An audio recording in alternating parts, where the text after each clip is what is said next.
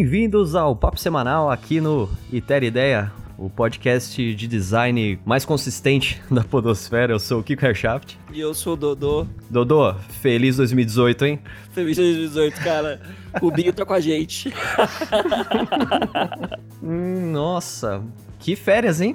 Porra, a ideia era lançar esse episódio em fevereiro. Olha, vieram perguntar para mim aqui se a gente tinha desistido do podcast. É, porque. Eu falei, não, não tá atrasado. É que a gente segue um calendário venusiano. Então as coisas realmente. O calendário ali ele tem uma, uma projeção um pouquinho maior. Então, normal. Isso aí a gente. Tamo no, tamo no on time aqui. Acontece, acontece. Vamos tentar diminuir. A gente tá tentando mudar de calendário, porque tá vendo que tá dando esse delay com o calendário terrestre. Então a gente vai tentar mudar aí e ver o que a gente consegue fazer. Exatamente. Mas se der algum problema a gente volta pro venusiano? É, vamos ver. não, não tenta me impor nada não, tá ok? Nossa, mas realmente, ó, seis meses sem gravar, hein? Muita Porra. coisa, hein? Muita bola rolou nesse tempo, hein? Porra, demais, muita coisa. Inclusive, eu tinha até esquecido o aplicativo que a gente usa para gravar, que é o Discord. Eu falei, caralho, qual que é o aplicativo roxo que a gente usa? E eu fiquei procurando, eu falei, mano, não acho. Eu só lembrei dele porque você me mandou mensagem no Telegram. o negócio foi lá, tipo, em maio, ele olhou assim o aplicativo no computador falou, o que é esse negócio roxo aqui? Coisa isso aqui não, vou desinstalar, é vírus. É foda. Tem até carinha de vírus, né? Enfim. É, tem, tipo isso. Mas aí, o que, que, que, você fez aí do seu ano, né? Desse meio ano sem, sem gravar papo semanal? Conte as novidades aí pra mim e pra gente. Porra, cara, eu tô na, nessa vida bandida de UX designer do dia a dia aí, tocando uns projetos loucos lá com a galera da WeFit, trampando com tudo azul. Puta que pariu, velho. Tá sendo muito massa, tô muito, várias discussões, quando numa palestra ou outra ali, só pra rever a galera. E estamos com umas ideias massas aí pro Itera. E tem uns projetos, uns projetinhos aí com paralelos que a gente vai desenvolver com o tempo aí. Acho que não tem muita novidade, não. Só me chamem pra tomar cerveja que a gente conta tudo. E você, o que, você fez de bom aí? É, isso aí, né? Tirei férias. Bom tirar férias, né? Respirar um pouco aí. Eu fui conhecer um desertão ali da Atacama, top. Passar um calorzão, passar um friozão. Exatamente, é isso mesmo. Ver várias paisagens top. Ver sal. Ver muito sal, muito, muito sal, muito, muita montanha, muita cordilheira. Enfim, recomendo muito viagem. É, viagem pro Chile. Recomendo muito, muito é um, é um país fantástico, cara. Eles conseguem juntar tudo do melhor, sabe? Todas as paisagens legais tem lá, tem parte desenvolvida, tem parte mais de interior, assim. Acho que a questão cultural também é muito legal, tem uma parte ali de consciência ambiental que eles têm bem desenvolvido, assim, eu, eu, eu curti muito, assim, de conhecer né, Atacama, Santiago, foi, foi bem bacana. Recomendo bastante aí para quem para quem quiser ir. Mas de resto, cara, é isso aí, trabalhar que nem né, proletariado aí. E aí, vida que segue. Vida que segue. Tentar seguir a vida de se aposentar um dia. Não, isso aí. Isso aí esquece, cara. Mas se tem uma coisa aqui que a gente pode se orgulhar, é que, beleza, o podcast ele pode estar tá atrasado, mas ele não tá mais atrasado que a reforma da Previdência. Então a gente tá. Tá on time aqui, on schedule. Não temos nada para temer. A Previdência tá no calendário de Plutão, que nem é mais um planeta, tá ligado? Tipo, não existe. exatamente, exatamente. Mas enfim, vamos, vamos começar aqui a falar das coisinhas que apareceram aí na, na semana? Bora, minha gente. Bora.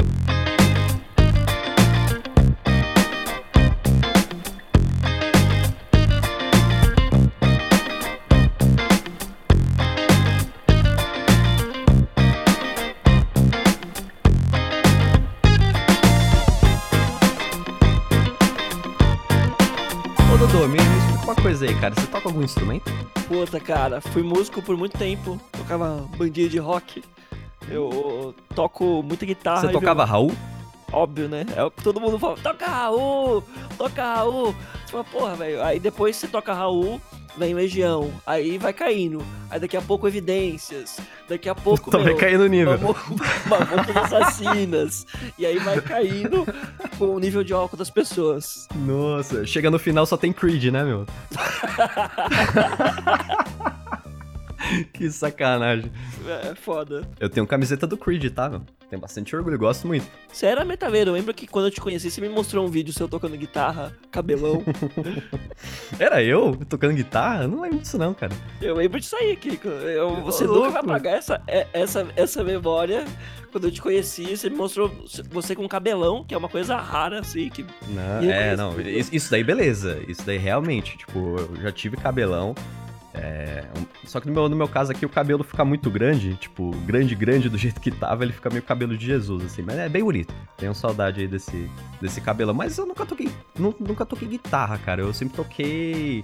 Tipo, eu tentava tocar violão e por um tempo eu tentei tocar teclado, só que era aquela coisa assim de você simplesmente ir lá e pegar, tipo, baixar o Guitar Pro, manja, tá ligado? e, tipo, simular uns riffzinhos, assim, uns, uns acordezinhos e, tipo, tentar simular. Só que, meu, você basicamente tá decorando. Sim.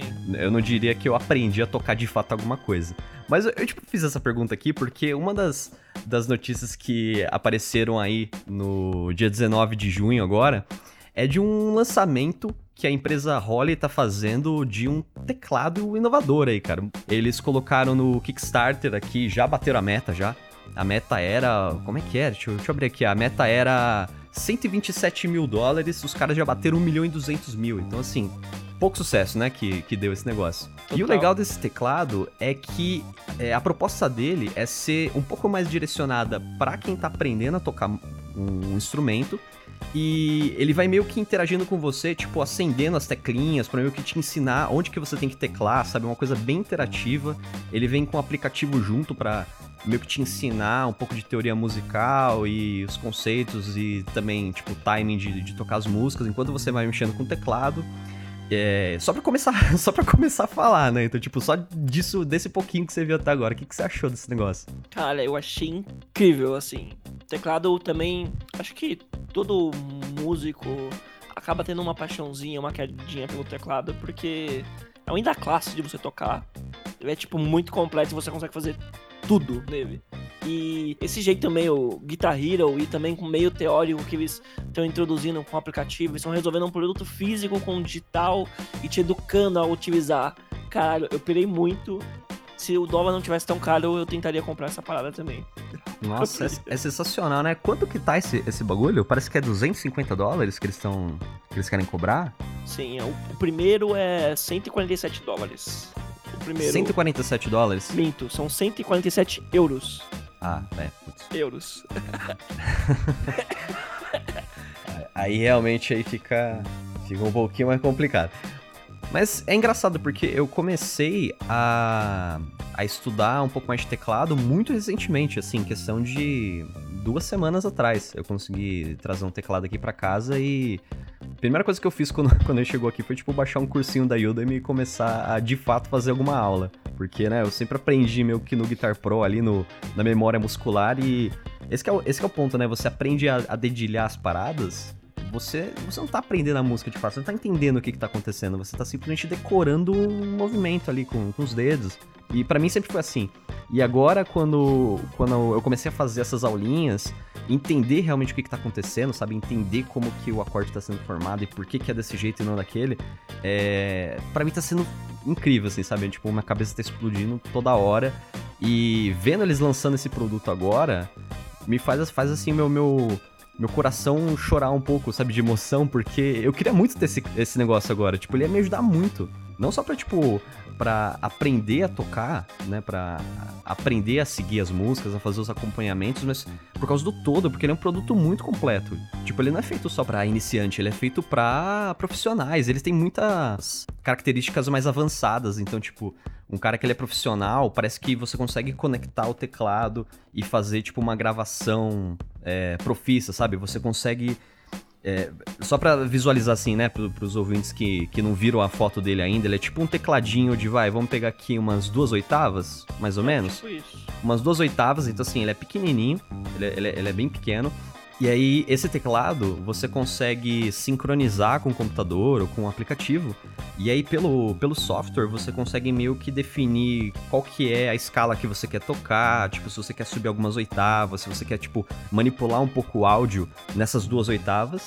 Mas se você quiser, tipo, porra, não dá pra tocar teclado com duas oitavas, né? Puta que pariu. Só que você consegue também, tipo, comprar mais peças desse teclado e colocando uma do lado do outro, sabe? Fazer tipo, um tecladão gigante de de, sei lá, 5, 6 oitavas você consegue fazer? Tipo isso. Acho que o mais magnífico, que era um, até um grande problema que tinha quando eu usava Guitar Pro, por exemplo, é que no Guitar Pro você tinha que olhar na tela e aí depois, ah, tá bom, entendi como é que faz isso aqui. E aí depois tem que vir pro teclado e olhar no teclado aonde você vai pôr os seus dedos. E como tem as luzinhas, é muito fácil, porque a luz pisca, você precisa meio que fazer um jogo de Tetris assim, e você vai treinando uma música inteira.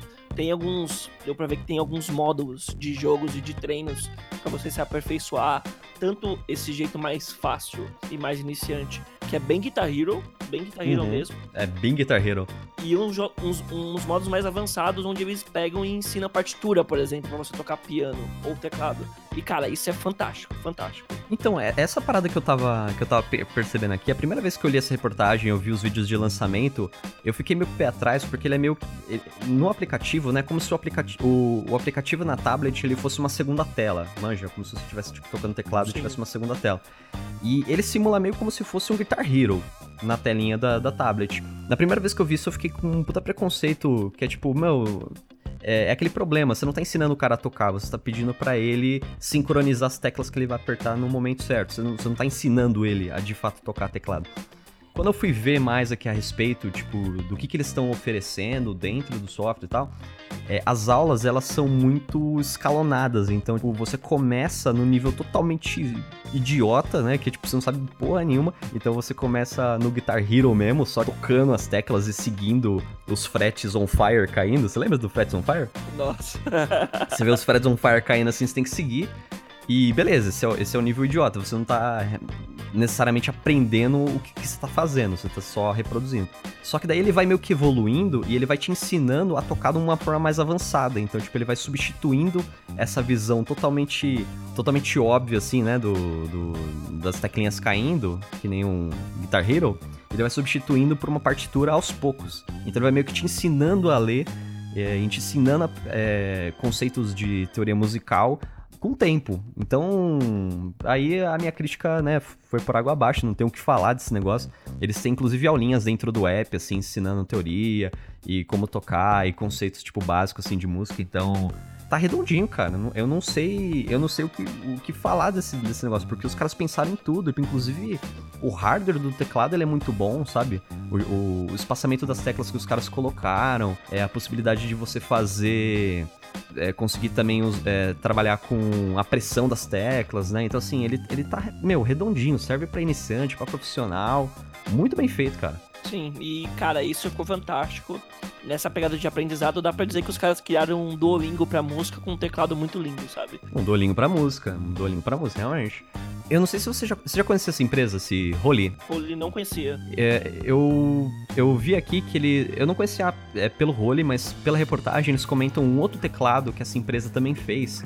Que essa eu, eu paguei um pau assim absurdo, que é o Cyborg. Eu, eu não sei se chegou a ver esse teclado, se quiser até coloca no YouTube aí para dar uma olhada. É um teclado, tipo, sem teclas. Ele é como se fosse um.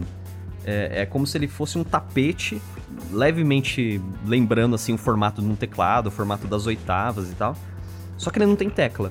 Então você consegue tocar simulando um piano, você consegue é, ir deslizando o dedo e fazendo tipo efeitos enquanto você toca. E eu lembro que eu vi um tecladista lá do Dream Theater tocando esse teclado em um show e eu fiquei, caralho, que porra é essa? Que alienígena é esse que ele tá tocando aí? E aquilo cravou na minha, na minha mente, porque assim, eu nunca tinha visto um instrumento que nem aquele. E é da mesma empresa. Então, tipo, dá pra ver que essa Rolly, ela tem uma, uma pegada de inovação, sabe? Tipo, de pensar em, em produtos disruptivos, quebrar padrões, assim, de, de o que você pensa, sabe? Quando você pensa num, num, num produto digital, assim, no produto físico digital, ele, ele, tenta quebrar esses, esses padrões. Então, tipo, dá pra ver que é uma. É a Apple ali do, do dos teclados, né, meu? É, cara, é, eu tinha visto esse Lightpad, que eles também mostram no vídeo, assim também é bem animal. Que, que você meio que se expressa com tons, num tom meio agressivo, ele reage com a sua pressão. E puta, fudido, assim, é fudido. E todo o design dos caras são mega lindos, assim, mega simples. A proposta parece ser muito boa, de educar e te profissionalizar e também atender profissionais. Quando eu vi os vídeos aqui, eu lembrei muito, assim, da época da faculdade, quando a gente tinha aula com a Júnia de... Design de som, né? Design de Ela som. também dava lá. Exatamente. Teve uma época que eu comecei a mexer com o Fruit Loops lá, o FM Uhum. Studio. Caralho, eu amava fazer aquilo, velho. Eu amava. Eu quase mudei pra animação por causa da Júnia, porque ela me apresentou esse negócio. E, meu, você consegue fazer tudo. Foi, porra, com um teclado desse aqui, eu conseguiria fazer uns MIDI muito foda, sozinho aqui. E daria pra tocar muito de boas, muito de boas. Sim. Tem, tem um outro detalhe aqui desse teclado que, como ele brilha, isso, que eu achei bem, bem bacana, assim, parece que ele tem uma tecnologia patenteada só, é, só desse brilho das teclas, sabe? É tipo um brilho gradativo, então ele não só, consegue te auxiliar a tocar as para a, aprender a tocar as músicas, só que ele também consegue, tipo, vamos supor que você é um músico, você, você vai tocar no palco mesmo, tipo, ambiente escuro, ele consegue iluminar e você, tipo, enxergar o teclado, né? Porque realmente deve ser foda, né? Pra quem grava, você consegue meio que simular é, as escalas, então pelo brilho das teclas você conseguiria saber mais ou menos que outras notas você pode encaixar, que arpejo você pode encaixar, sabe? Ele vai meio que te guiando, então tem bastante uso, sabe? Só, o- só o fato de você adicionar é, uma informação a mais ao dispositivo físico que é o teclado. Uma informação a mais. A gente não tá falando de nada bizarro, a gente tá falando de uma informação a mais. Sim. Aqui é edição de vídeo, não dá pra dizer pessoalmente assim, mas o nível de luz deles, que eles trabalham com essas gradações, parece que é tipo realmente calculado e tem um estudo pra chegar nesse nível de luz de acordo com os níveis. E aparentemente, vendo nos vídeos, você- conforme você vai evoluindo, ele vai iluminando menos pra você tentar decorar e, e treinar sozinho, sabe? Então ele não fica só brilh- brilhando na sua cara e um monte de luz jogando informação o tempo todo. Acho que de acordo com o exercício e da intensidade, até do seu nível de avançado ou não, ele deve ter um nível de gradação assim bem foda. Muito. Uhum. Assim, fora que, meu, os caras fizeram um crowdfunding pra um produto que ele é um puta produto inovador, muito diferente, assim, ele é, ele é muito fora da caixa e não é uma empresa gigantesca, assim, você, você conhece, tipo uma- um Yamaha, sabe, um Roland, não é Não. essas empresas, então eu, eu acho engraçado isso, tipo, como que nesse caso aqui você tem uma empresa que, assim, eu sou um leigo, claro, no, no mundo da música, eu sou completamente leigo, mas é, eu, eu nunca tinha ouvido falar dessa empresa. E os caras estão lançando produtos que estão desafiando o que a gente entende como um, um instrumento musical.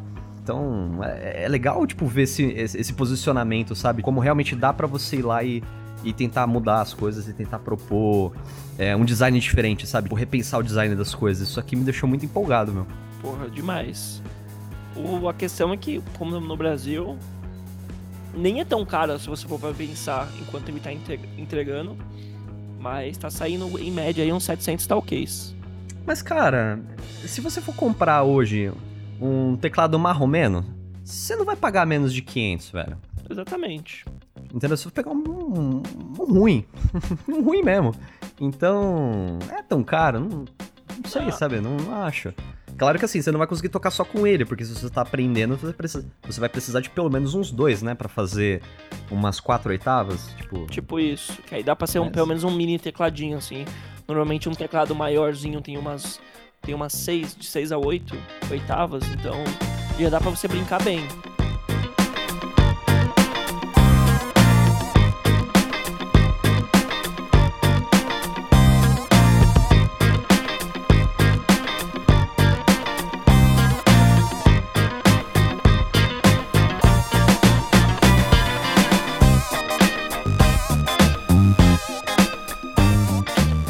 Próximo papo é mais uma preocupação pra gente aí. Ou não, não sei. Fico na a denúncia! Denúncia! Denúncia. Denúncia. É, não bastam os, os hackers invadindo a- o melhor app de mensagem do mundo. É, tem uma outra oportunidade pros caras aí. Cara, a maior falha de segurança de todas é o ser humano. Essa não Essa, é, é, essa, é, a ma- essa é a maior falha. não, não tem tecnologia do mundo que vai proteger o idiota, cara. Não tem como. Exatamente. Se você for parar pra pensar, a gente é um bug do planeta Terra. A gente Exatamente. tá fudendo com eles, mas eles não sabem ainda. E. Lembra, é, vou até voltar um pouquinho. é, um tempo atrás, a gente até gravou. Um tempo atrás, eu tô sendo bem modesto, né? Há muito tempo atrás, a gente gravou um episódio falando sobre o deepfake, que é aque- aquele script que alguns. que saiu no Reddit, que as pessoas conseguiam pegar o rosto das pessoas e, e colocar em vídeos. E estavam fazendo isso com atrizes mega famosas e colocando em filmes pornô. Por que não, né? Tipo, eles pensaram. Exatamente. E aí, não pro mal, mas um. Saiu um estudo da Universidade de Stanford. Os alunos criaram, os cientistas de lá criaram um sintetizador de voz, não sei como posso dizer, que ele meio que você consegue escrever frases e alterar o texto de algo que alguém falou. Então, na verdade, o, o síntese é que assim, o estudo que ele foi feito lá em, em, por um grupo de estudos da Princeton, mas tem parceria da Adobe, então olha, olha o interesse aí, meu. Olha a conspiração acontecendo aí. É, esse sintetizador, ele é um outro projeto da Adobe para você, tipo, reproduzir palavras com a sua voz a partir do que ele conhece que é a sua voz, sabe? Como se você alimentasse o dataset, o modelo com a sua voz e você pedisse para ele reproduzir uma, uma fala qualquer. Tipo, que nem que nem um leitor de, de, de, tela qualquer, sabe? Tipo, ele, ele tem um modelo treinado com a voz de, de, um, de um dublador e ele faz. Então, esse paper da, da Adobe é um outro tipo de sintetizador. Um pouquinho mais. Um pouquinho mais rebuscado. Mas essa pesquisa em si, ela. É, é um outro estudo sobre você manipular o talking heads, né? Tipo, vídeos de pessoas falando só que o legal aqui é que você muda o que eles estão falando por texto. Então vamos supor que você tenha um vídeo com uma pessoa falando alguma frase, você tem a transcrição dessa frase, aí você chega lá e fala assim, a pessoa assim, ah, eu gosto muito de brigadeiro. Aí você chega lá e fala assim, não, não, não, vou, vou trocar essa frase, vai colocar assim, eu gosto muito de batata palha.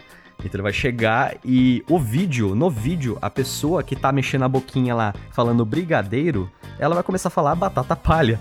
E aí você pode colocar tipo um áudio em cima, sabe, meio que fakear o vídeo. Então ele abre uma brecha assim para você manipular partes do vídeo, fazer tipo pequenas edições no vídeo que você nem percebe, porque a, a a boca ali do, da, do personagem ali, da, da pessoa, ela reproduz direitinho o que você tá mexendo no texto. É bizarro, cara. É bizarro. Cara, se fosse só, tipo assim, o Google Translate, eu digitasse lá e ele falasse com a minha voz, eu já ficaria assustado.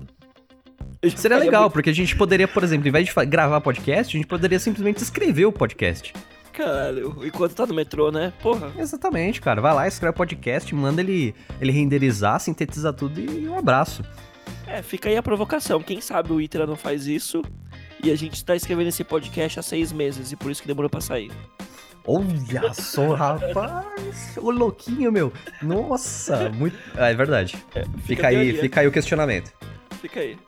Mas o, o, mais foda disso tudo é que eles usando aqui, eles fizeram vários testes, eles mostram usando é, o machine learning e como que altera é, o vídeo em si, como que eles juntaram a, as tecnologias de sintetizar e também o deepfake para você poder juntar o melhor dos dois mundos e ficar tipo perfeito.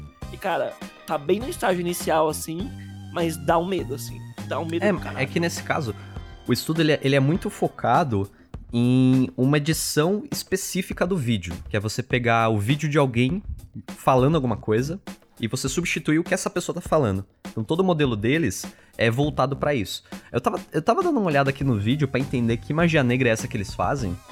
É, pelo que eu entendi, tá, mais ou menos, você tem o vídeo original, vai, você tem uma, um, um, um dataset ali de, sei lá, uma hora de vídeo. Você alimenta esse modelo. Aí o que, que ele vai fazer? Ele vai pegar uma transcrição desse vídeo, vai meio que sincar a transcrição com o áudio então ele vai meio que. É, coloca, ele vai alocar, tipo, alguns fonemas no vídeo. Tipo, ele vai pegar lá, segundo tal, mi, é, milissegundo tal, ele tá falando o fonema bri, de brigadeiro. Ele vai, ele vai meio que tentar entender onde, onde que tá posicionado cada fonema dentro do vídeo. E aí ele vai meio que dando uns, uns picotezinhos, sabe? Então, tipo, ele sabe que o meu fonema lá é esse movimento da boca. Ele recorta esse vídeo. Ele, ele sabe que o meu movimento para soltar o fonema Fá é outro. E ele vai fazendo isso para cada um dos fonemas que ele percebeu que existem lá. Aí, é, essa é uma parte. A outra parte, ele vai pegar o vídeo, ele vai reproduzir um modelo 3D em cima do seu rosto, pra, tipo, entender onde que tá sua boca, onde que tá seu olho e tal. E ele vai focar todo o algoritmo na parte, assim, do, do que seria do, do olho para baixo, né? Seria o seu... É, sua mandíbula, boca, um pouquinho do nariz e só. E aí, quando, quando você chegar lá e mudar a transcrição, ele vai ver o que, que quais são os fonemas que você mudou. Então, se eu mudei, tipo, brigadeiro para batata palha, ele vai trocar o bri por alguma que eu falei ba, para começar, né? E aí ele vai meio que recortando e colando, tipo, pedaços de vídeo em que eu falei essas, esses fonemas. E aí, com o modelo 3D, ele vai meio que interpolando é, os momentos do vídeo em que eu falei esses fonemas. Porque imagina que no vídeo que eu passei para ele de uma hora, quando eu falo um fonema, eu tô numa posição. É, eu tô com a cabeça meio angulada pro lado, vamos supor, né? É, o outro eu tô meio que virando pro outro lado, o outro eu tô, tipo, olhando pra frente. Então não vai dar, não vai bater exatamente, sabe, a posição da boca.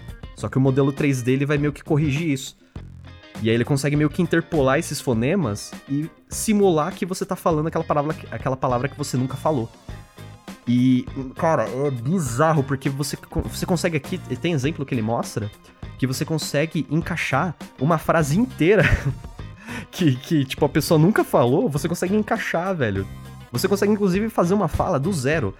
Tipo, Total. a pessoa nunca falou nada daquilo que, tá, que, ela, que o vídeo tá, tá mostrando, mas, tipo, é só com base na, numa transcrição nova. Então, é, é muito louco, cara. É muito louco mesmo. Sim, total. Ele está bem no estágio inicial, isso é em 2000.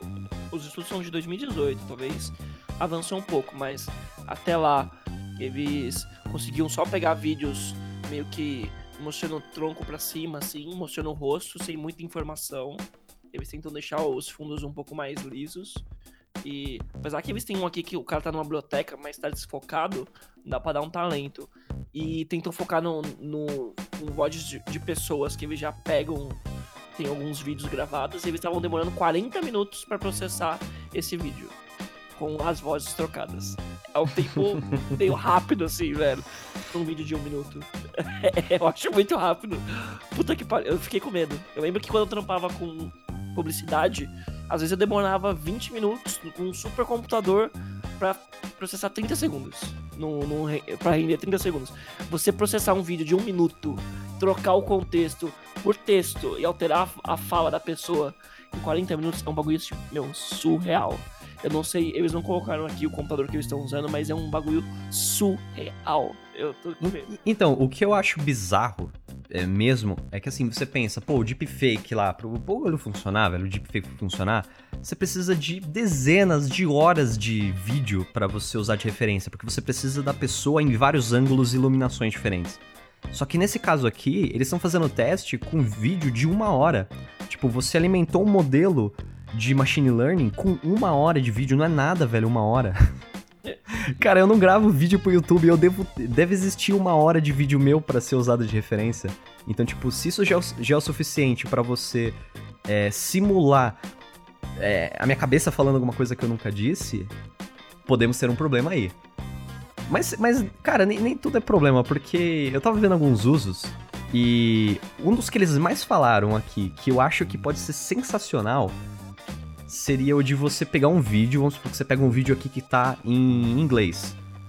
Você muda a transcrição dele traduzindo. Então você vai fazer o português. E aí o que acontece? Como você consegue mudar a expressão é, labial ali da, da, da, da pessoa que tá no vídeo, você é, é como se você, tipo, pegasse o que a pessoa falou numa língua e traduzisse para outra como se ela estivesse falando aquilo. Então imagina a dublagem, velho, com isso daqui. Caralho, Imagina aquelas dublagens de sessão da tarde que você fala, né? Aquela, aquela dublagem do Telaclass, manja? É. Lá vem os tiras. Exatamente. tipo, não, não vai ter mais isso, entendeu? É, isso, isso aqui pode ser sensacional, assim, pra você fazer tradução automática, tipo, pirei nessa ideia. Só que aqui eu achei mais legal, e eles nem citaram, eles nem comentaram, eles nem, eles nem perceberam a, a grandeza dessa funcionalidade, que é você fazer corte do vídeo, cara. É, exatamente. Tem, tem trechos aqui que o cara tá falando assim. É. Ó, eu, o machine learning começa com. E ele dá tipo uma gaguejada e depois fala outra coisa. Você vai lá e consegue, tipo, cortar essa gaguejada, só que não fica aquele corte, sabe, de vídeo de youtuber millennium que, Sim. que você tem um vídeo, dá um cortezinho a pessoa continua falando. E, tipo, parece natural. O vídeo, a pessoa nunca gaguejou. É, é, acabou. Cara, cara mano, imagina que da hora que seria. É, é bem louco. Cara, em questão de mercado, é, voltando até quando eu trampava com essa parte de edição de vídeo, lembro que um dos primeiros trampos, a galera da produção esqueceu de gravar uma cena com uma blogueirinha, uma blogueirinha de TV mega foda e que o cachê da mina por dia era 120 pau. 120 mil reais. Uau. E aí esqueceram de gravar uma cena com essa mina e a cena era importante. Tiveram que chamar essa mina de novo pra gravar. Mais 120 mil na mão dessa mina. Nossa, Cara, você conseguiria resolver caralho, mano. Nossa, é, deve, ter sido, tipo, a frase mais cara já produzida. Total, tá ligado? Total. Foi tipo, mano, puta que Tipo, pariu. o Batman lá falando I'm Batman, sabe, em estúdio. É, Não deu, assim, 10% do valor que foi que, que gastou essa frase que ela teve que, que gravar pro exatamente comercial. isso. Só que aí, tipo, normalmente roteiro, produção. Por isso que a galera de cinema tem um puta cuidado com essa parte de roteiro. Porque, meu, se você esquecer de gravar uma cena e ver isso só na edição, ou só no final, no material bruto, e é com o ator, você vai ter que pagar a diária desse ator. Se for um cara famoso, você vai ter que pagar a diária de um cara famoso e de todo mundo da produção pra fazer isso de novo. Então pagou 120 pau pra essa mina e mais um dia de gravação pra toda a produção, porque normalmente cinema é tudo tipo, ó, eu vou trabalhar por quatro dias, eu vou ganhar um real por dia. Se eu vou, for outro dia, eu vou ganhar mais um real. Então é isso. tá ligado? Mas aí, nesse caso aí foi culpa de quem? Foi erro da galera de roteiro. E tipo. Eles que pagaram 120 mil. Ah, óbvio que não, né? Porque nessa hora vão ficar pra todo mundo. Vão até falar, porra, joga pra pós resolver. Nossa, todo mundo pede aviso prévio e vai embora. É, por aí. E cara, quando eu, eu vi isso, eu falei, caralho, isso resolveria tanto. Tanto algumas coisas, daria pra fazer lindo, sabe? Não, e sei lá, você pega um vídeo e tem partes censuradas, você vai lá e corta essa parte e acabou. Entendeu? Total, lindo. E, cara, o, o melhor de tudo que vendo os estudos aqui, eles falaram que mostraram o vídeo pra 138 pessoas Isso é sensacional, isso é sensacional, pelo amor de Deus. e 60% dessas pessoas acreditavam que o vídeo era real, sabe? Só que aí você fala, caralho, 60% É pouco, né? é pouco. Só que 80, só 80% dessas pessoas, num geral, dos 138, achavam que esse vídeo real. É, é, é, é- é- não era real. Então vamos. Tem aqui, ó, conta. tem. Tem eu, eu peguei aqui um frame do vídeo que ele explica isso daí, tipo, o vídeo original em que a pessoa. Tipo, o que seria o não editado, 81% das pessoas acharam que ele era real. É, daí depois você tem um outro trecho. Como seria se essa pessoa de fato falasse o que eu vou querer modificar? Manja? Pra usar meio de comparação. Que aí é. Tipo assim, você, você, você pega a primeira frase, que é a não alterada, aí você fala assim, ó, eu vou alterar essa palavrinha aqui. E aí eles pediram pra ela gravar a frase com a nova palavrinha, só pra você ver, tipo, como que seria o vídeo real, sabe? Um, um vídeo não, não gerado por um machine learning. E aí esse vídeo teve 78% de pessoas achando que ele era real. e, e tá menos ainda. Aí depois você tem um vídeo gerado pelo machine learning, que aí 57% das pessoas acharam real. Então, cara, ainda é muita gente. Considerando que isso aqui é um primeiro estudo, tá Porra, é, se vazar isso aí, vai dar BO. Tá Vai ok? dar BO, meu. Vai dar BO, tá ok? Mas, cara, é. Uma coisa aqui que eu não consegui deixar de pensar nisso enquanto, enquanto eu tava lendo e, e assistindo aqui essa apresentação é na merda colossal que está se aproximando a passos largos, cara. Porque a Adobe tá financiando esse estudo, né? Eles estão participando desse estudo. Então, tipo, interesse comercial nisso existe.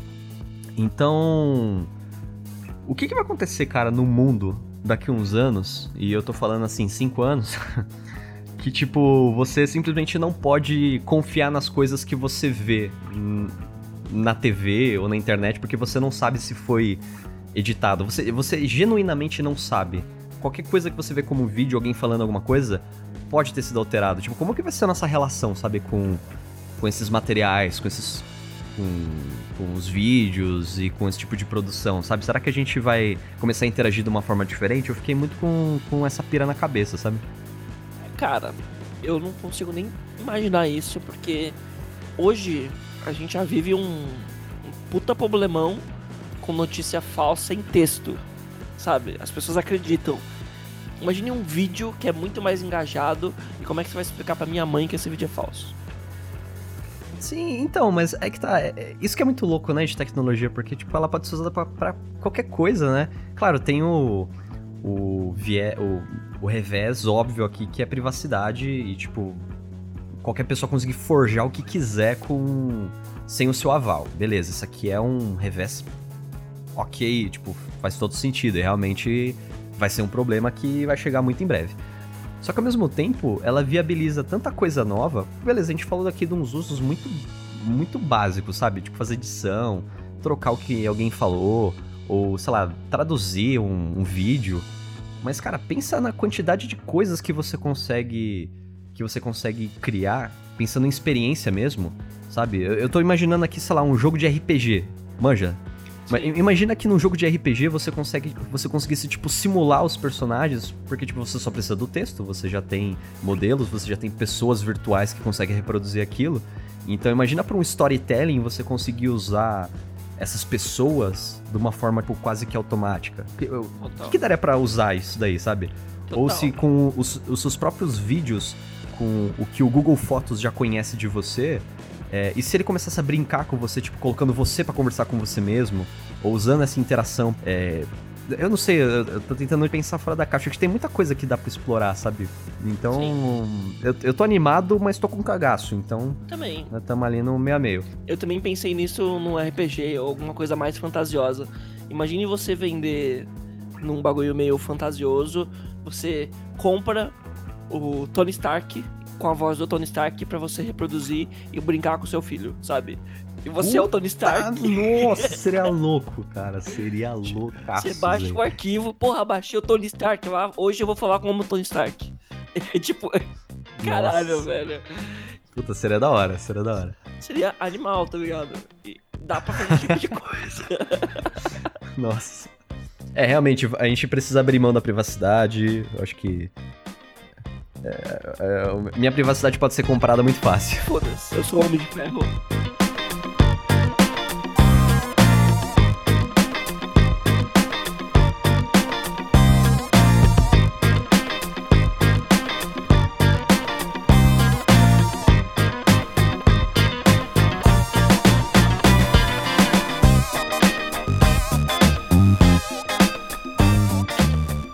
do app mais fofo da internet o app mais fofo da internet. Esse, esse episódio aqui, para manter a tradição do Eter Ideia, né, a tradição secular aqui, a gente precisa falar do Duolingo, né? O app que a gente sempre repete todos os episódios. E não poderia ser diferente, né? É o nosso chamego. Ah, eu amo. E, e é engraçado, né, que eu, pelo menos, não sei você, mas eu, pelo menos, sempre tô reclamando de que navegar na internet é muito chato, né? Quando quando eu comecei a usar a internet lá nos, nos anos 2000, comecinho dos anos 2000. Quando tudo era mato. É, e depois quando tinha bastante coisa em flash, é, era, era muita criatividade. Nossa. Entendeu? Era, era muita. era muita maluquice junto. Era, era, era muita juventude num lugar só. Então, tinha muitos sites muito diferentes, né? E tipo, hoje meio que tá basicamente tudo pasteurizado, né? É basicamente um copy-paste ali do clean três coluninhas, splash screen e, sei lá, no máximo um videozinho de background. Então, assim, tá tudo realmente muito chato. É, eu acho que poderiam, tipo, cortar tudo, né? Não tem mais. Quer saber? Não vai ter mais estética de porra nenhuma. A gente vai fazer agora é HTML puro. Porque, né, já que é pra seguir a regra, né? E. Quando eu vejo alguns sites que fogem do padrão, que realmente tentam te engajar de formas diferentes e tentam te fazer interagir de uma forma um pouco diferente, é, me chamam muita atenção e independente do conteúdo eu já fico, eu, eu já sou favorável, eu, eu já fico aqui no, no, lado deles. E eu acho que esse site aqui ele foi um caso desses. É, o, o artigo que eu tô comentando que vai estar tá aí nos links é um estudo de caso sobre o Duolingo. Então é alguém contando tipo uma história que tava no aeroporto e começou a reengajar com o Duolingo, ele tá meio que contando a história dele de como foi para ele voltar a mexer com o Duolingo e o que, que ele viu de interessante, o que, que ele aprendeu é, que talvez a gente possa usar como boa prática ali de, de funil, né, para trabalhar com o usuário. Beleza, show de bola. Só que a apresentação que ele faz essa história, essa narrativa, ela é num site completamente fora da curva, assim, é uma apresentação horizontal, só que ela é paginada, ela é como se fosse uma historinha. Então, você começa a historinha com um cara no aeroporto, assim, esperando o voo dele, morto de tédio, um puta tédio do caralho. E eu tô ligado como é que é, porque eu acabei de voltar. E, e aí começa uma historinha. Tem inclusive uns quadrinhos que parecem um, uma HQ. Tipo assim, ah, eu tava ali esperando, e aí de repente chega uma notificação, daí aparece o celularzinho aqui com uma notificação é, voando. E aí o site pergunta, ó, para você navegar seus os, as, os teclados aqui, né? A setinha. Legal, bacana. Vamos navegar. E aí a historinha, ela começa a ter tipo um stepperzinho, como se fosse um, um contador de vida, manja? De jogo. Que você é. tem as etapas, as fases, e aí você tem meio que um índice de, de ânimo, de, sei lá, de energia da pessoa. E aí, conforme a, história vai passando, essa energia vai subindo, vai descendo, vai tendo bônus, o avatarzinho dele vai, tipo, reagindo, sabe, bonequinho do Doom? vai reagindo. Então, assim, toda a historinha ela é contada tela a tela, só que você engajando com esse personagem, a tela mudando como se fosse um joguinho e você navegando com o controle. Então, só essa apresentação para mim já é fantástica já. Tipo, já podemos parar por aí e falar, meu, veja esse case aqui porque já, já vai ser produtivo para você, só por causa disso. É, é, ela elevou o nível de apresentação num nível foda, assim. Você fala, caralho, as apresentações que eu faço são bem lixo de case. Você faz aqueles, aquelas apresentações tipo Behance? Nem fudendo, velho. Que aí você mete. Você coloca um, mocapzinho meio em 3D, manja? Aí coloca uma interfacezinha voando numa tela perfeita, assim, do, do aplicativo, do site que Sim. você tá fazendo. Aí o fundo, ele vai meio que pegando uma profundidade, aí você vai descendo, aí você vai colocando grids de mocap em 3D, é, manja? Tipo porção áurea e, e por aí vai. Se você entrar no meu Behance, é isso que você vai encontrar, entendeu? E... Nossa, parabéns. Eu... eu me arrependo, eu me arrependo, cara. Só que funcionou. Pro que eu queria, na época com o portfólio funcionou, mas realmente funcionou. é é meio é tosqueira, meio, né? É meio... tosqueira. Eu confesso que eu não me entreguei ao Behance, não. Então, você seguiu, você seguiu fiel à sua arte, cara. Eu segui fiel à minha arte. Eu apresento meu portfólio num Google Drive, mas isso é papo pra outro. você manda, você manda um, você manda um link do Google Drive com as pastinhas, um PDF que o cara vai tentar abrir, ele pede senha, aí você manda senha pelo e-mail. Na real, eu, eu faço toda uma usabilidade usando o Google Drive pra pessoa entender o meu portfólio. Se ela entender o meu portfólio e se interessou, aí ela merece me contratar, senão, nem quero. Aí ela merece te contratar, né? Exatamente. Antes dela querer me contratar, eu preciso querer contratar ela. Autoestima é tudo, gente. ela, ela, precisa te conquistar, né, cara? Não é assim, tipo, chega qualquer um aí, o cara manda mensagem lá no, no LinkedIn. Ô, Dudu, temos uma, uma oportunidade para você e papai. Não, não é assim, eu não sou qualquer um. Não sou qualquer um. Você tem que, meu, fazer um charme. Você tem que, meu, você quer, quer. Você gostou de mim? Então tá. Me mostra o seu interesse. Olha meu portfólio aqui, ó. Eu fiz uma usabilidade no Google Drive pra você, velho. E eu, eu faço individual para cada e-mail que eu vou mandar. Eu falo, puta, esse cliente trabalha com isso, então eu vou trabalhar com isso aqui, ó. Não, você pega, pega essa galerinha que manda mensagem reciclada, né? Ela. Eh, se bobear, a pessoa até erra o seu nome. Total. Entendeu? De tão copy-paste que é, porque ela manda pra tanta gente. É, eu já recebi Laura.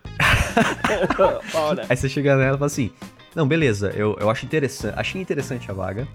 Só que eu, antes de ir para lá, eu quero ter certeza que vocês têm um perfil que vai dar um match ali entre a gente. Então eu, eu gostaria muito que você visse o meu portfólio e você me explicasse o primeiro trabalho do portfólio. Daí Aí você deixa. Acabou. Acabou. Ela nunca mais vai falar com você. É nunca aí. mais. Nunca mais. Ela vai te responder com outra mensagem genérica com o nome errado. É, é a vida, é essa. eu, eu já até criei aqui no Evernote.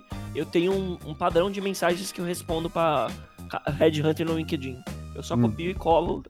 Na real, até entrei no mindset já.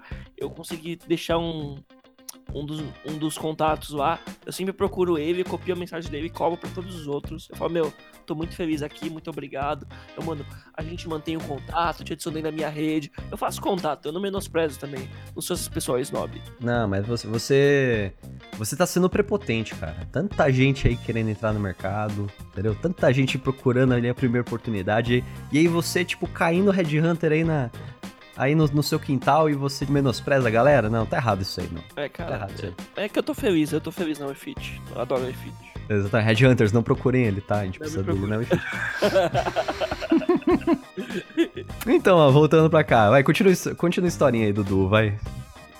Primeiramente, eu até fiquei curioso. A primeira coisa, eu fiquei muito curioso pra saber se é realmente o cara que fez o case. Porque eu tentei achar ele pra dar crédito aqui e eu não achei. Porque, meu, tá fantástica essa apresentação. Tá muito foda mesmo. Tá muito foda.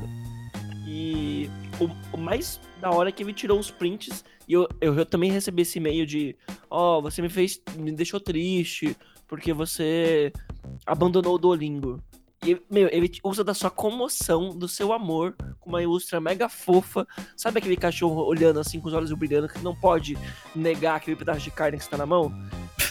é, é- é tipo exatamente isso.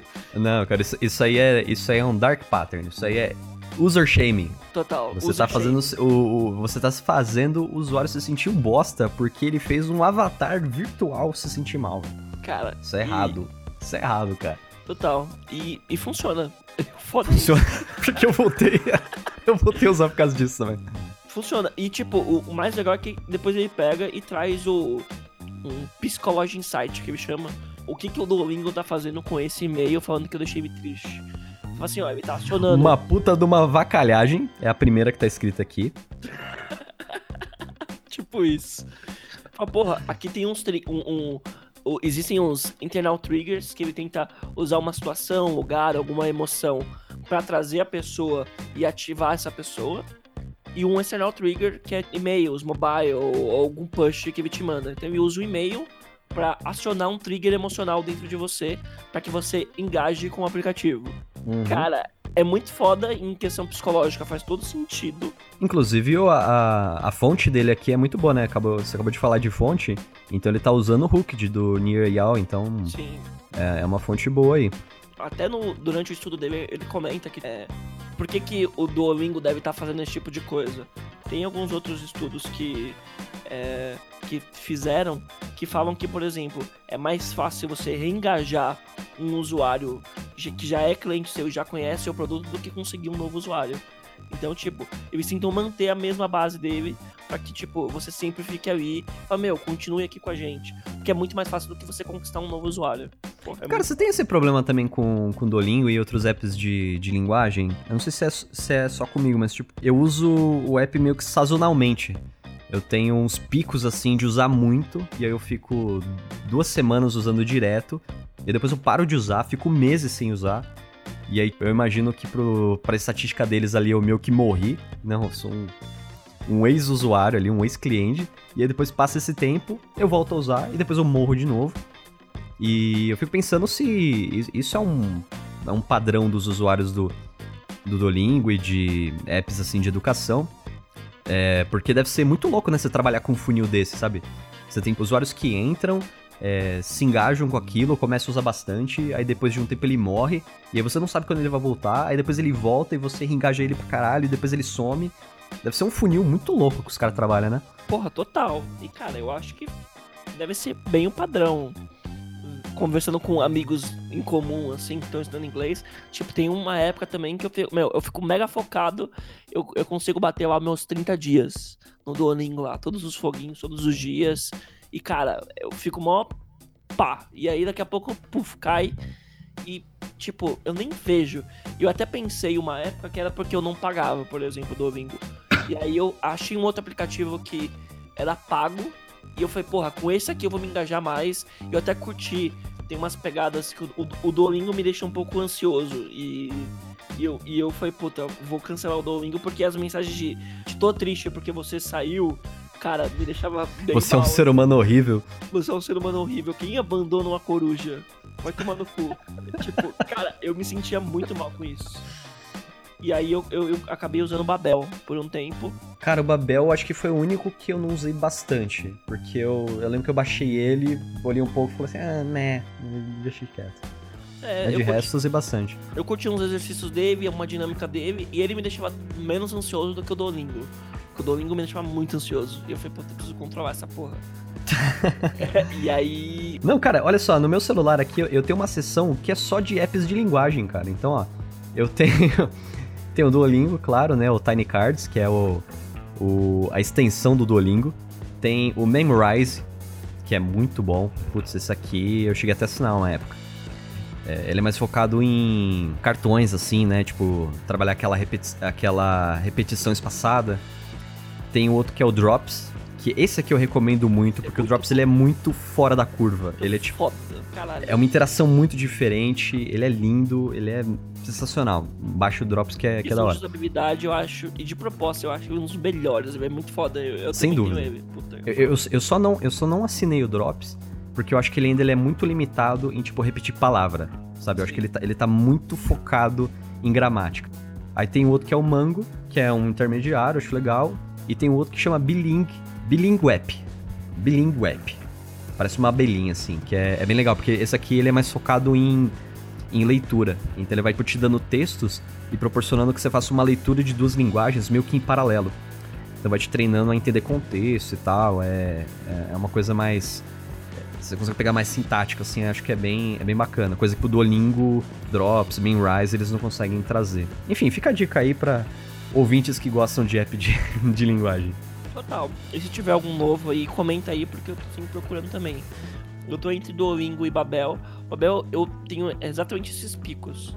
Eu já tô há um mês e pouquinho sem mexer no Babel. Eu até me deu uma bad quando eu vi esse case aqui. é, vamos continuar, vamos continuar essa historinha aí. O que acontece depois?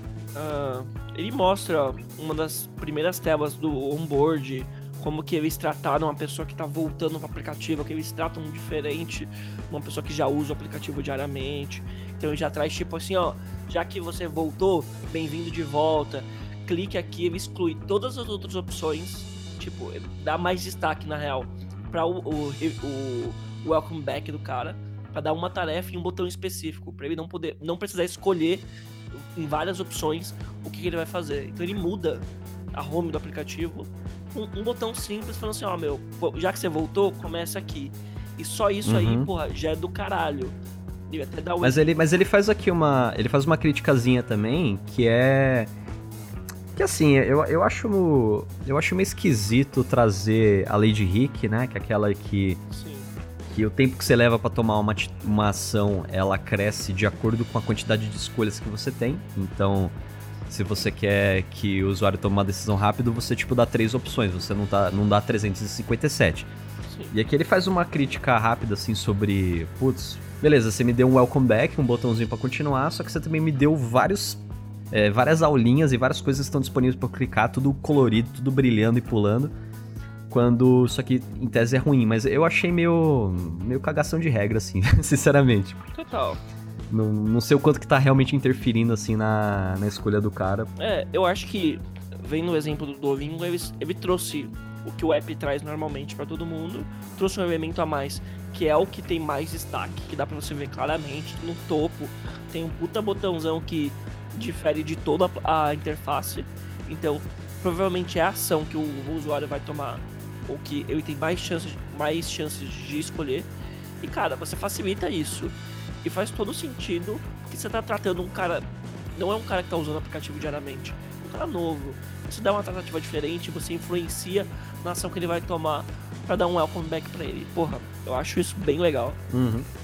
Aí depois parece que ele ele começa a ele, ele clica nesse call to action inicial, né, do welcome back, ele vai pegar um, uma sessão de do Duolingo genérica, né, só para voltar e fazer uma pontuação. Aí tem um loading aqui que eu achei sensacional. Eu nunca vi esse loading. Também nunca vi, nunca vi. Eu nunca vi. E aí ele, ele no, tem assim a corujinha meio que cantarolando e andando, bem bonitinha. Loading e aí embaixo um texto. 15 minutos, 15 minutos por dia podem te ensinar uma linguagem, uma língua nova. O que 15 minutos de social media fazem para você? Ele te dá um tapa na cara, velho. Seu seu merda, desliga esta porra deste Facebook e vai estudar mandarim, cara. É, user shaming. Toma vergonha na cara e vem estudar 15 minutos aqui. Larga a porra do Twitter. que, cara, é, é, um puta dark pattern que não é tão claro. Não, não. Eu, eu discordo. Não é, não é um dark, dark pattern, porque verdades têm que ser ditas, cara. Cara. Exatamente. É, é, eu não sei. Confesso que eu não sei. É porque, tipo assim, ele tá dizendo uma verdade pra induzir você a ficar viciado não no Twitter, no Duolingo. Cara, é um dark party. Eu tô zoando, né? Uh, aí depois ele entra aqui pra sessãozinha do, do Duolingo. Tem os exercícios lá bem. bem sus aqui, né? No caso deles, é. No caso desse cara aqui em específico, do nosso narrador, é. É. Tipo, a primeira aulinha do Duolingo que você vai ter de espanhol. E ele tá aqui todo feliz, que tá acertando as coisas e tal. E aí começa o embarque do avião, ele vai indo pro avião e vai fazendo os, vai fazendo os exercícios, vai passando, tá se sentindo fodão. E aqui que entra, eu acho que um insight que para mim foi, foi sensacional. Eu nunca tinha parado para pensar nisso. Eu também nunca Mas tinha parado pra pensar nisso. É louco, né? Tipo, você tá pegando uns. Eu também achei essa, essa nomenclatura muito boa. Tipo, você tá ressuscitando um usuário. que vai ser um usuário ressuscitado. E realmente é isso, porque tava morto. E você tá pegando um usuário que ele, ele tá sendo ressuscitado. Ele tá saindo da, do, das profundezas do inferno para voltar mexendo no seu app.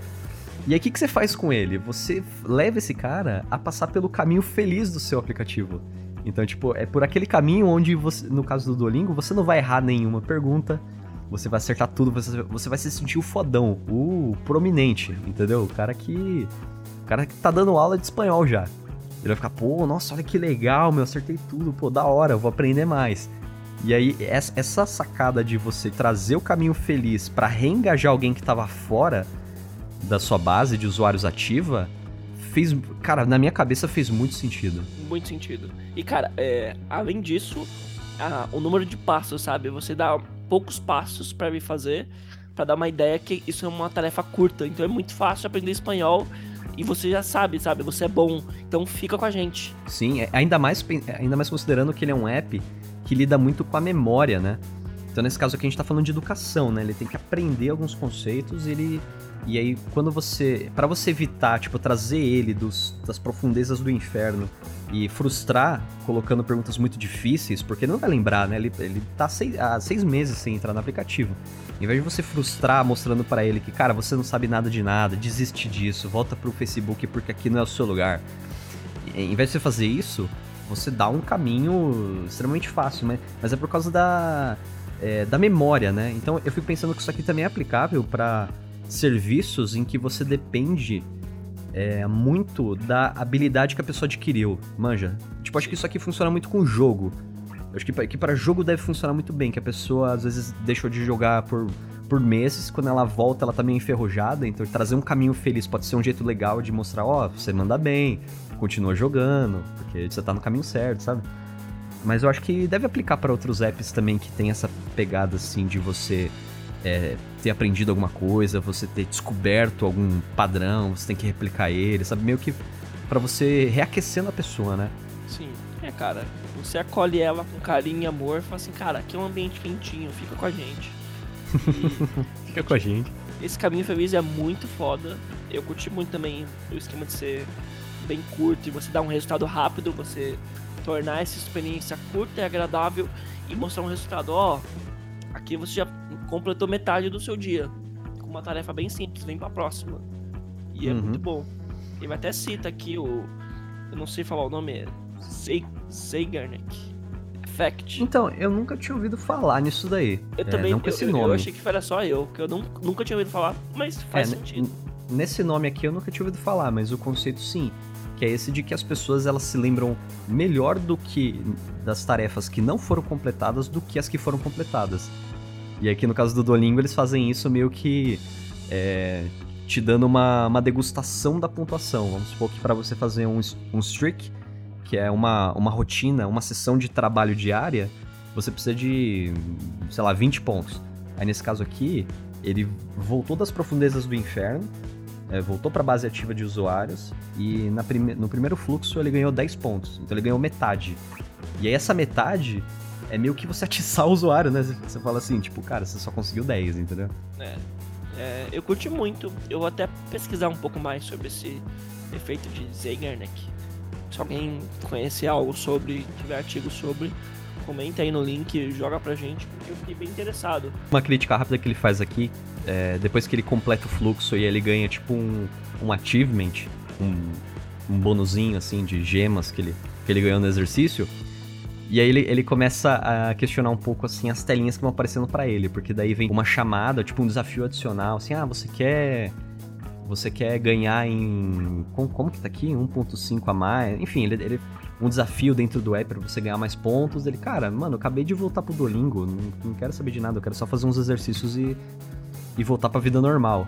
Aí ele fecha o modal e abre o outro modal. Tipo, ah, você quer ouvir o Duolingo podcast? E aí ele fala, cara, acabei de voltar, mano, eu não quero ouvir porra nenhuma, eu quero fazer aulinha. Ele, tá bom, então você não quer Duolingo podcast. Aí ele fecha o modal. E aí ele faz uma, uma crítica, assim, com esses monte de modal. Mas é... é... Eu achei pequeno, assim, não... Eu achei só como uma curiosidade. Sim, nada que atrapalhe, mas eu entendo a intenção que o Duolingo teve, que era tipo de tentar manter esse cliente engajado com a causa.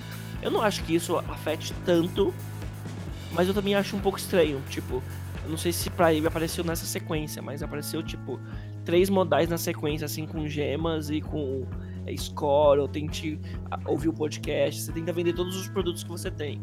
E eu acho que o jeitinho amorzinho que tava levando no começo tava assim, bem legal. Mas eu também não sei se é o suficiente para manter esse cliente aqui. Não sei. É, não sei. Pra mim ficou meio que com cara de uma campanha que tá habilitada ali, mas não tá segmentada, sabe? Tipo, mostra esse modal aí pra todo mundo e foda-se. Vambora. Pode ser.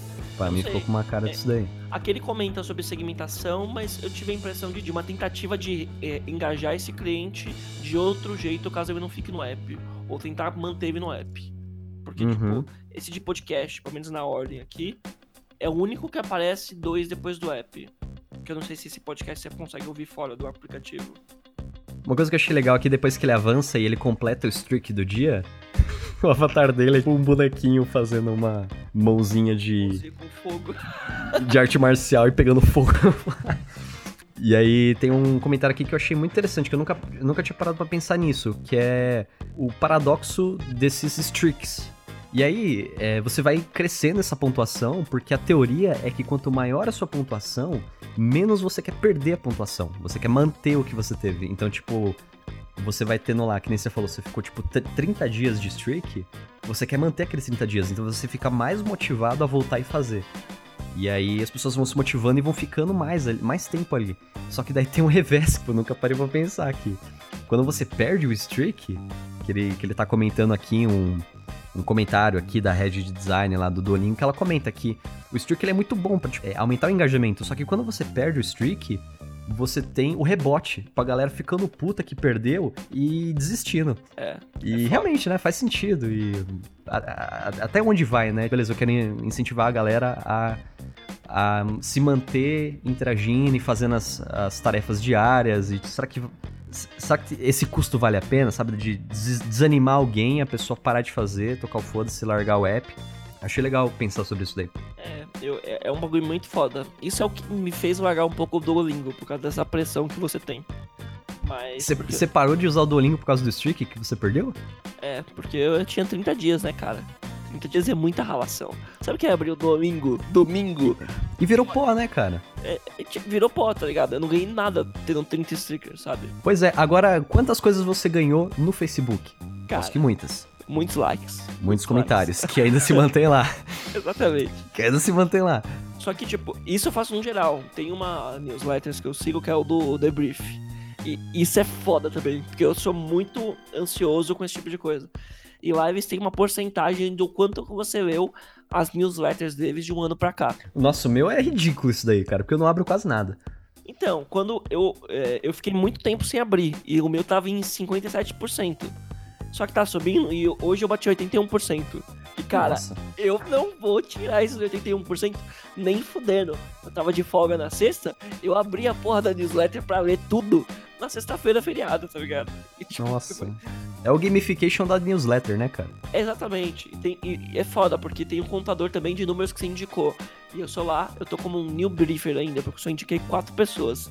E eu tô louco pra adquirir novos briefers. Pô, bastante pra, ainda, hein? Pra, pra mudar o, o meu loginho também. Então, tipo, os caras gamificam num jeito que eu me empolgo. Eu me entretenho e quero continuar a parada.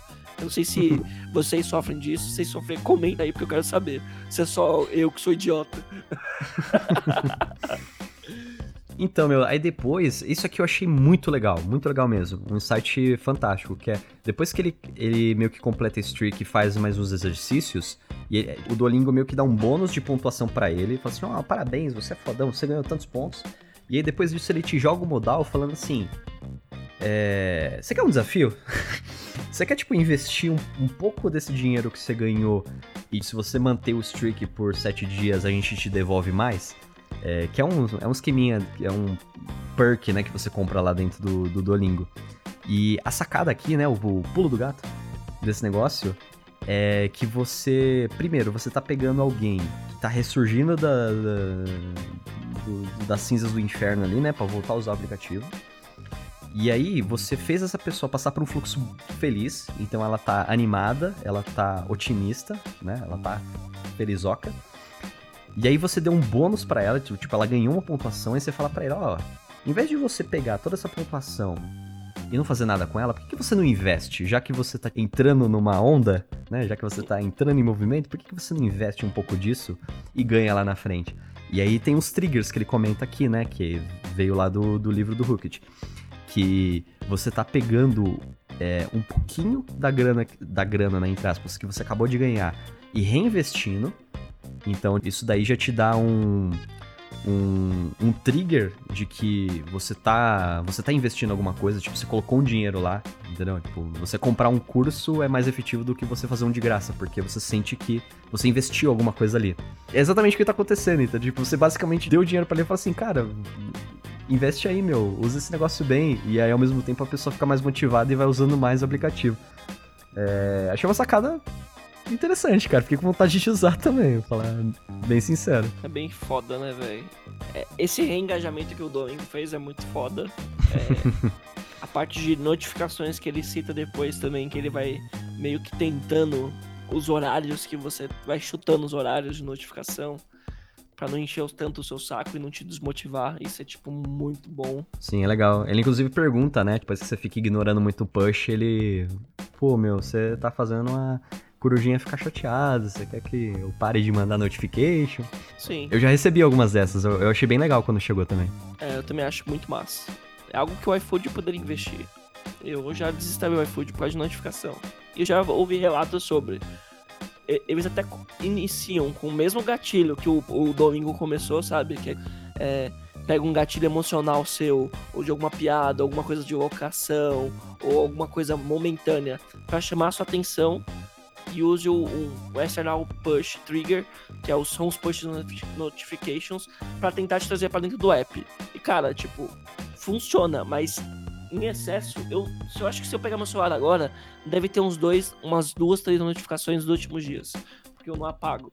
E, cara, enche o saco demais, velho. Enche o saco demais. É, realmente, tem duas. Caralho, velho, vai tomar no cu. Enfim, pra, acho que pra não, não, não estender ainda mais esse podcast, né? Sim, A gente, a, gente a gente voltou numas férias prolongadas, a gente tá animado, né? exatamente. Mas a gente vai deixar esse link do, do case aqui no, no, no episódio. Vocês dão uma olhada com calma, olham. Ah, é, tá incrível essa apresentação. Sério, de verdade. Se co- conseguirem replicar, repliquem, porque tá muito boa. Sim, tá, é, tá, tá fantástico. E se descobriram o nome do designer também, né? Porque aqui não veio fácil, não. Aqui tem crédito, a gente dá crédito aqui. Aqui tem crédito. É, então, foi isso aí pra, pra essa semana. Acho que tá de bom tamanho. Vamos, vamos ver o que, que vai aparecer aí nas próximas, agora que a gente voltou, né, ativa. Tô bem animado aí pra, pra gravar nos- novos podcasts. Total. E aí a gente tá cuidando da produção pra ajustar o nosso calendário ao da Terra, tá bom? Exatamente. Fechou, gente? Mas, mas é aquela coisa, né? A gente tem muito planeta no sistema solar, então dá pra testar. Dá pra dá testar. pra testar, dá pra planetas. testar. Agora tem buraco negro. Tem um planeta. Tem aquele planeta 9 também, né? É, Eu sou. Eu sou fissurado em, em astronomia, eu uso esses aplicativos, né? De mapa celeste e tal. pra ver signo? É, pra ver meu horóscopo, né? Eu baixo um app de astronomia pra ver o horóscopo. E aí ele tem aqui a órbita do planeta 9, cara. Cara, que foda. E é uma incógnita, né? Porque esse planeta não existe, então eu acho sensacional isso daí. É, Mas quando, quando ele for descoberto, a gente faz um calendário dele também. pode ser. Não seja por isso. Vamos ver por isso. Mas é isso, Dodô. Meu, muito obrigado aí pelo, pelo tempo. Fico muito feliz aí de voltar a gravar com você. Agradeço também aí ao ouvinte que aguentou a gente, aturou a gente até agora. Um papo semanal um pouquinho maior, mas Mas tá uma saudade, né? matar a saudade aí. Comenta aí o que vocês curtiram. Se vocês tiverem pauta pro papo semanal, meu, recomenda pra gente. Qualquer assunto a gente conversa. Vamos abrir essa, é, esse diálogo. Segue o nosso grupo lá no Telegram, no Iter Ideia. E, e uma coisa que a gente não comentou ainda, que uns tempos atrás a gente foi ali chorar umas pitangas com a galera do Notion. Eles liberaram um acesso é, lifetime pra gente rodar uma plataforma do Notion pro Ideia. Então, Total. planejamos aí, em algum momento, liberar um acesso pra quem quiser, tipo, participar do papo semanal, sugerir pauta, conseguir acessar lá e fazer isso. Então, só que eu só queria comentar isso daí porque eu tô muito feliz. Os caras do Notion são muito foda. É muito foda. Tem até um episódio que a gente gravou falando um pouco sobre isso aí. Acho que depois a gente vai abrir em votação pra saber se vocês vão querer, porque tá bem desatualizado. Muito desatualizado. Não, esse, esse episódio, ele vai ser um episódio secreto. Porque daí quando o Iter Ideia tiver 10 anos de estrada, a gente vai leiloar esse episódio. É, é, mas beleza, é isso aí, gente. Muito obrigado. É, fiquem bem aí, até, até o próximo episódio. Abraço, tchau, tchau.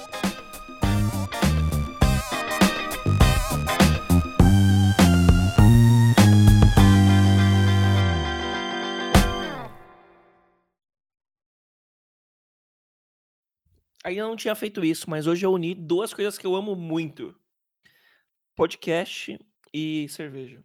Tô tomando uma cerveja agora. agora, agora tá legal. Porra. Não, pô, é, é um, é um ritual. Você precisa dar o devido respeito. Você vai tomar o quê, mesmo? Você vai tomar capo? Não, né? Vamos tomar Bud. Porra. É o mínimo que você espera, né, meu? Que eu só tô bebendo É, é- é o, é o mínimo que você espera. É, não, é, é, o- é o mínimo que você deve aos ouvintes. Entendeu? Senão você vai estar desrespeitando quem estiver ouvindo. É, é verdade. Eu... Tô aqui gravando bebendo capo. Ah, tomar no cu, né, meu? Tomar no cu. Que, que moral você tem pra falar alguma coisa, velho? Exatamente.